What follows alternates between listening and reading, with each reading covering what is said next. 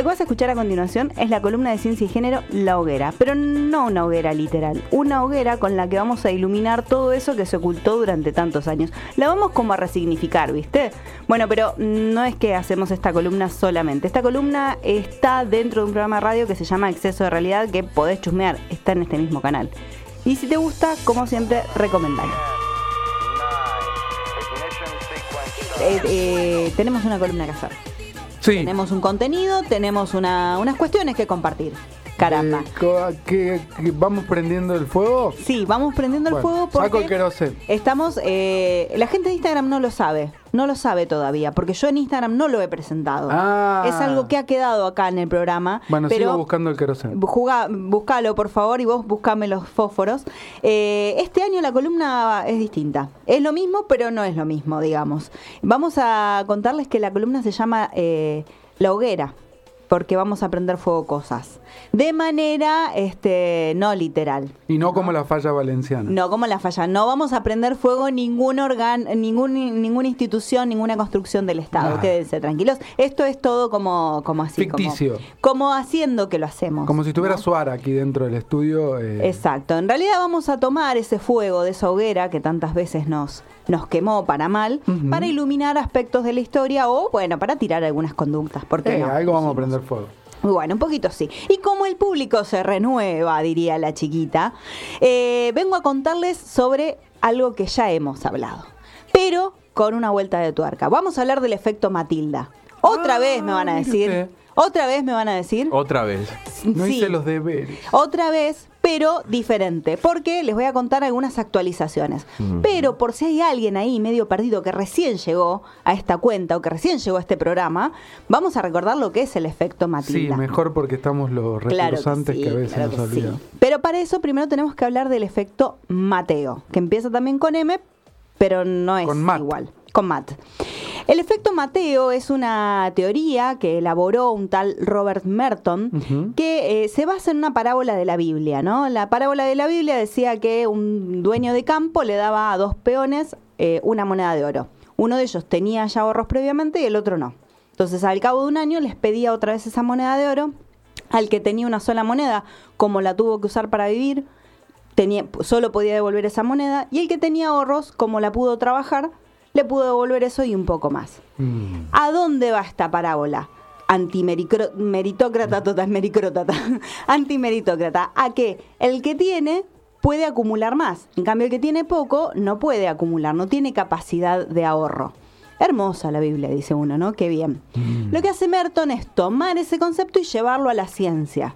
Y decir, bueno, el que publicó muchos papers, o que ganó algunos premios, o que ganó muchos subsidios, puede bancar nuevas investigaciones y entonces generar nuevos papers, ganar nuevos premios, o que le otorguen nuevos subsidios. Es como que la creación de papers va creando papers. Exacto, es como una acumulación de un capital, ¿no? De, en este caso de conocimiento, que te lleva a ser más exitoso. Estudió la sociología dentro de la ciencia, básicamente.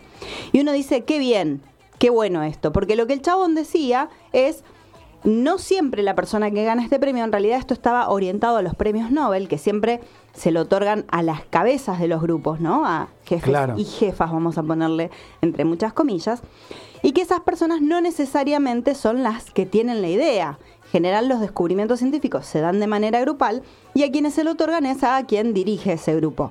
Y no necesariamente es quien tuvo la idea. Y uno dice, qué bien, qué, qué bueno que está esta idea. El problema es que cuando Robert Merton publica este artículo en una revista muy prestigiosa, hace él mismo un efecto Mateo, porque en realidad ese artículo había sido parte de la tesis doctoral de Harriet Zuckerman, que era su becaria. O sea, le hace un efecto Mateo a quien describe el efecto Mateo. Es boom, te vuela la cabeza, es increíble. Lo loco, estos chismecitos, se casaron después, tuvieron muchos años casados ellos. Yo no sé cómo hizo para perdonárselo ella, pero Por bueno. Por amor, por amor hemos perdonado tantas cosas. Bueno, la cuestión es que en esta investigación de la élite científica, lo que dice Merton, que en realidad lo decía Harriet, es que hay una acumulación de ventajas. Vos tenés más papers, ganás más premios, te dan más dinero, entonces podés publicar más papers. Y que eso, que eh, a quien se lo otorgan es mm, por ahí el más carismático y no necesariamente el más inteligente o el que llevó a cabo el descubrimiento.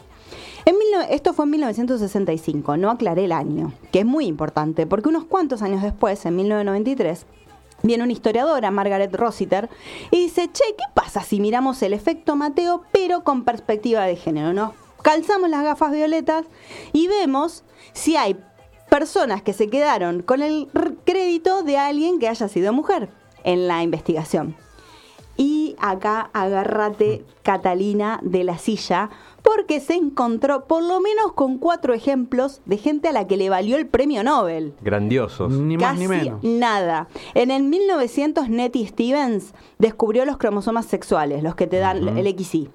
Bueno, el hallazgo se lo quedó Edmund Wilson, un chabón. En 1938, Lisa Meitner descubrió la fisión nuclear. Se quedó con el Nobel Otto Mein, que era eh, Otto Hahn, que era su director de tesis. Y a ella, Nino, ni noticias. Un saludo por Facebook. En el 43, Frida Robschild Robinus, que es, es muy difícil su apellido, eh, encontró cuál era la relación entre eh, la dieta y la hemofilia. Se quedó con el, re- con el crédito de haber descubierto eso George Hoyt, que era su director.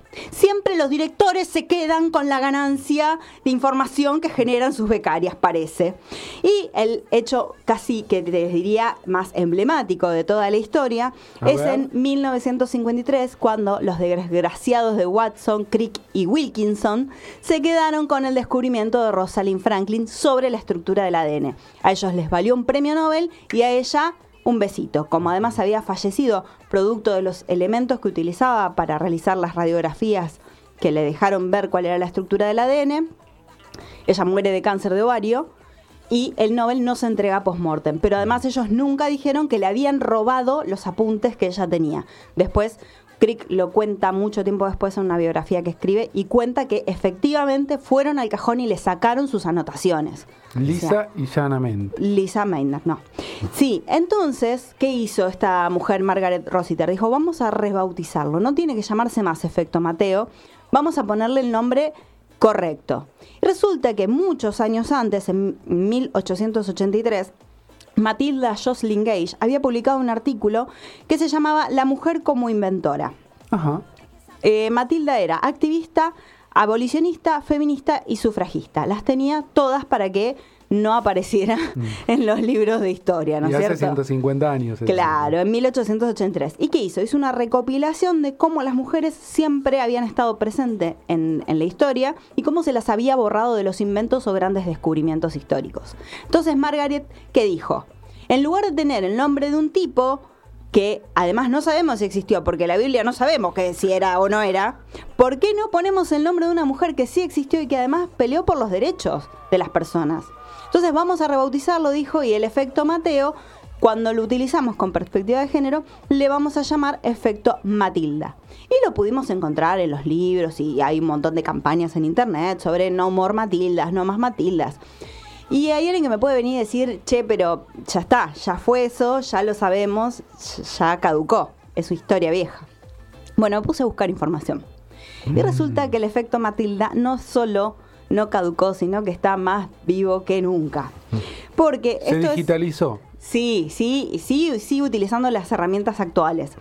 Eh, es un estudio sobre ciencias de la comunicación específicamente, el que encontré, no encontré sobre otras áreas, pero seguro que van a empezar a, a Mm. surgir. Analizan las publicaciones y las consultas. Vos podés publicar un paper y podés ver cuántas veces lo leyeron y cuántas veces lo citaron.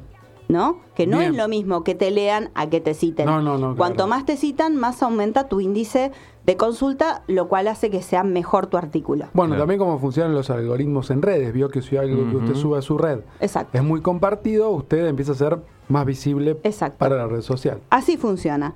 Bueno, esta gente lo que hizo fue, en ciencias de la comunicación, observar en 11 países europeos, obviamente, porque es la medida de todas las cosas y siempre todo surge ahí, cómo era el índice de publicación, cómo era el índice de lectura, de consulta de esos artículos y el índice de citado de esos artículos. Y lo que se encontraron es que los artículos, primero que las mujeres habían tomado bastante la posta, había aumentado la cantidad de mujeres que escribían en el área, lo cual era bueno, pero no lideraban los grupos de investigación. Eran primeras autoras en el artículo, que es como algo importante dentro de la ciencia, pero los líderes de los grupos de investigación seguían siendo hombres. Hay como un pequeño techito de cristal. Publicás, pero acá el que manda soy yo.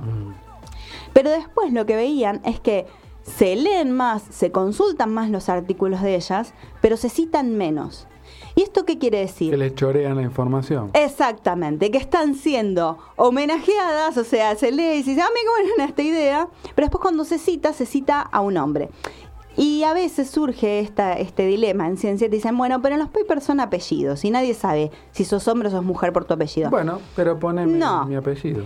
Como persona que trabajó durante muchos años en la ciencia, te puedo decir que cuando trabajas en un tema, conoces quiénes son los referentes y las referentas. Claro. Entonces vos sabés si estás citando un chabón o una mina. Eso es falso que no existe. claro. Entonces lo que dicen, eh, además lo que encontraron es que había diferencias geográficas, ¿no? No era lo mismo ser un país central que un país periférico de, Europa. Imagínate si lo llevamos a otros lados, ¿no? Bueno, ese artículo es bastante limitado en su estudio, limitado. Y analizaron como 5.000 papers, pero bueno, sí falta para otras ciencias y para otros lugares del mundo. Eh, no, no es lo mismo China que Inglaterra que Argentina en cuanto a distribución por género dentro de la ciencia. Esto es para los que dicen que no, que, que en la ciencia no hay machismo, que en la ciencia mm. somos todos iguales y qué sé yo. Bueno, no solo se citan menos, sino que hay un montón de experimentos en los que se ha visto que sí hay machismo dentro de la ciencia, y esto sí lo hemos charlado en algún momento, eh, es un artículo que tiene unos añitos ya, pero que siempre vale la pena recordarlo, que se llamó el efecto Johnny Jennifer. Lo que hicieron estos eh, investigadoras, investigadores, acá Joaquín Aldado dice que todos sabemos quiénes están detrás de cada apellido y eso es totalmente así. El que me diga, ay, yo cité y no sabía quién era Suárez, sí, dale, que no sabes. Em, Luisito, el jugador de Sí, claro, todos, todos sabemos a quién estamos citando. Eh, lo que hicieron, este, esos son esos experimentos, vos decís, ¿cómo no se me ocurrió a mí hacer esto? Hicieron un currículum súper detallado, súper completo y lo mandaron a 127 eh, CVs. No sé por qué no hicieron un número par, ¿no? Dividieron la mitad, le pusieron John Pérez y al otro le pusieron Jennifer Pérez. Y los mandaron. Y lo que hacían era eh, postularse un puesto de gerente de laboratorio. Siempre en las ciencias este, más eh, exactas. Y lo que le preguntaban era, eh, eh, trataban de que los contrataran y que les dieran una oferta laboral y que les dieran la posibilidad de poder hacer un doctorado ahí. No hablamos de una persona profesional con un título que tenía la posibilidad de seguir. Lo que se encontraron los autores que dicen, bueno, no hay un profundo machismo dentro de la ciencia es brutal. Se encontraron que a Jennifer, con los mismos antecedentes, lo único que le cambiaron fue el nombre, con los mismos antecedentes, a Jennifer la consideraban menos competente, era menos contratable, o sea, hubo menos ofertas de trabajo para Jennifer, muchas menos fueron las ofertas para que ella siga haciendo el doctorado, a John se le ofrecían más, y el sueldo promedio, esto es algo que sucede en Estados Unidos y no tanto acá, que es poder ofrecerle un sueldo a un valor que el investigador considera apropiado, a John le ofrecían 30 mil dólares al año y a Jennifer le ofrecían 26 mil dólares al año, o sea que además era más barata. ¿No? Después hubo también un artículo que hablaba de cuál era la ventaja de tener un director varón o de, ser o de tener un becario varón y hablaba de las combinaciones probables. Ese paper duró seis horas colgado porque claro, decía, el peor panorama es ser una becaria mujer que elige una directora mujer. Si vos querés el éxito, tenés que elegir un hombre. ¿No? Porque un director varón te va a prometer publicar más y un becario varón no se va a embarazar, entonces va a publicar más. Fue terrible fue terrible y no duró nada, por suerte. Pero esto lo que demuestra es que dentro de la ciencia no solo siguen existiendo, mm. eh, los autores de este artículo de Johnny Jennifer hablan de sutiles sesgos de género dentro de, la ciencia. Sutil no tiene nada. Porque además era lo mismo si te evaluaba un hombre o una mujer, o sea, no había diferencias. No es que las mujeres eran menos machistas, ¿no? Era lo mismo. Para las mujeres también consideraban que Jennifer era menos apta. Eh, entonces, bueno, lo que está sucediendo en realidad no es eh, no es solamente que dentro de la ciencia sigue habiendo machismo, sino que es bastante marcado y que el efecto Matilda está más presente que nunca y si no le ponemos un nombre y no lo visibilizamos, estamos ante un problema, porque va a seguir sucediendo en la medida que no lo reconozcamos como un problema. Lo que sucede es que dentro de la ciencia a veces se considera que todas estas este, pasiones mundanas no nos afectan y en realidad nos afectan un montón, están presentes porque la ciencia la hacen personas y lo hacen con toda su subjetividad y todas sus cargas ideológicas eh, también incluidas. Así que bueno. Yo creo que ese no nos afecta tiene que ver con mantener el status quo, ¿no? Entonces, mm. claro, sí, no, para seguir igual no nos afectan, digamos. Claro, tiene que seguir claro. Primero porque cuestiona los privilegios de quienes están tomando las decisiones.